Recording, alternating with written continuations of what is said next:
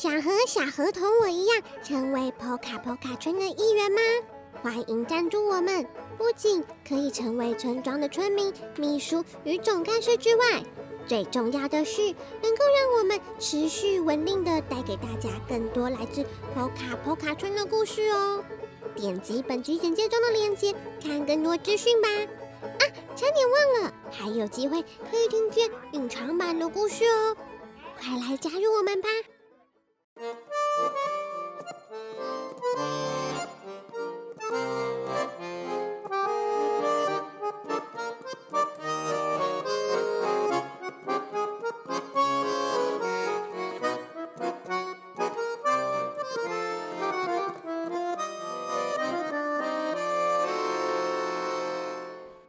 大家好，欢迎来到 Poka Poka 故事村，我是村长 Poka。在这个节目里，我将跟大家分享村庄居民们发生的小故事。如果你喜欢我们的故事，欢迎订阅我们的 Podcast 节目 Poka 村长的故事时间，以及 YouTube 频道 Poka Poka 故事村。也请听我们分享节目给身旁的家人与朋友，让更多人认识我们哦。大家有没有玩过跳绳呢？村长已经好久没有跳绳了。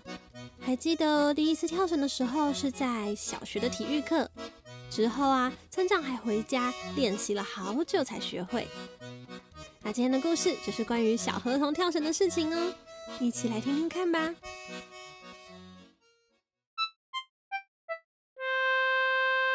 迎来到小河童日记。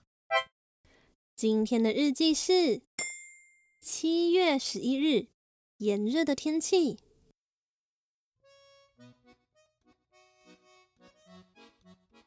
大家还记得我的暑假作业吗？我们班的驯鹿杰西，他出了一份作业，是要求大家回家每天都要跳绳，目标呢是一次可以跳到一百下。杰西呀，还贴心的发给大家一人一条跳绳，并画了分解的动作，告诉大家到底要怎么使用这条跳绳呢？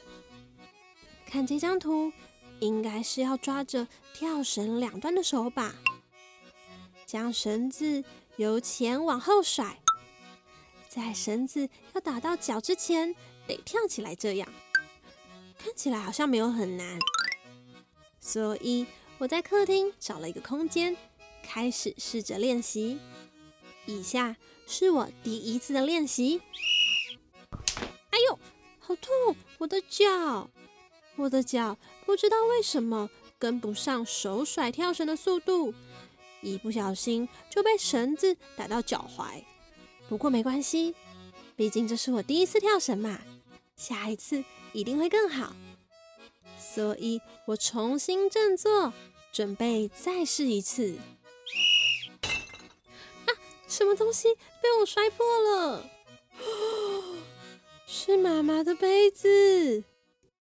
妈妈应该没有听到吧？不，她听到了。妈妈从房间跑出来，看我到底在做什么。她看了看被摔破的杯子，又看了看我手上的跳绳，说：“哦，是在做暑假作业的关系吗？”我又有一点害怕的点了点头。接着，妈妈就把我带到院子里，说：“跳绳呢，要在空旷的地方比较容易，也比较安全呢。”嘿，好险，妈妈没有骂我。不过，按照妈妈刚刚说的话，我应该是因为在家里练习太狭小的关系，所以练不起来。这一次在院子里跳绳，一定可以成功。好，准备开始。哎呦！结果我又不小心被跳绳打到脚。这个跳绳到底要怎么用啊？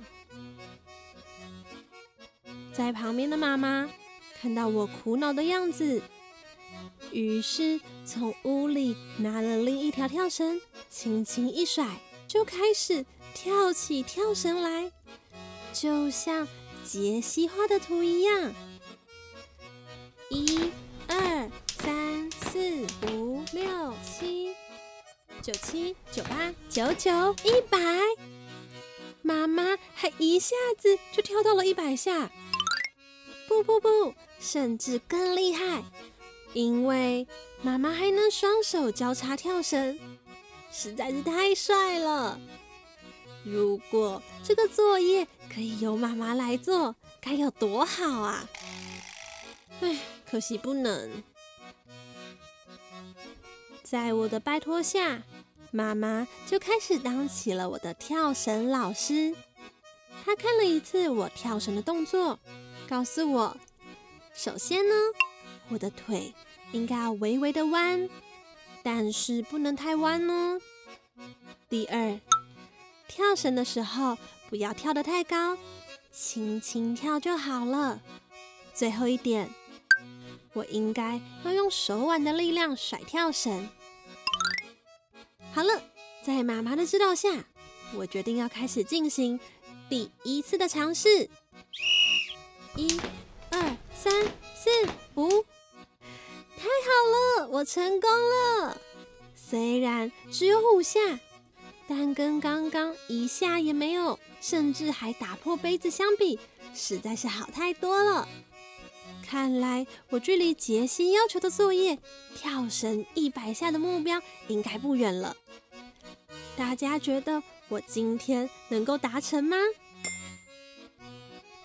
一、二、三、四、五、六、七、八。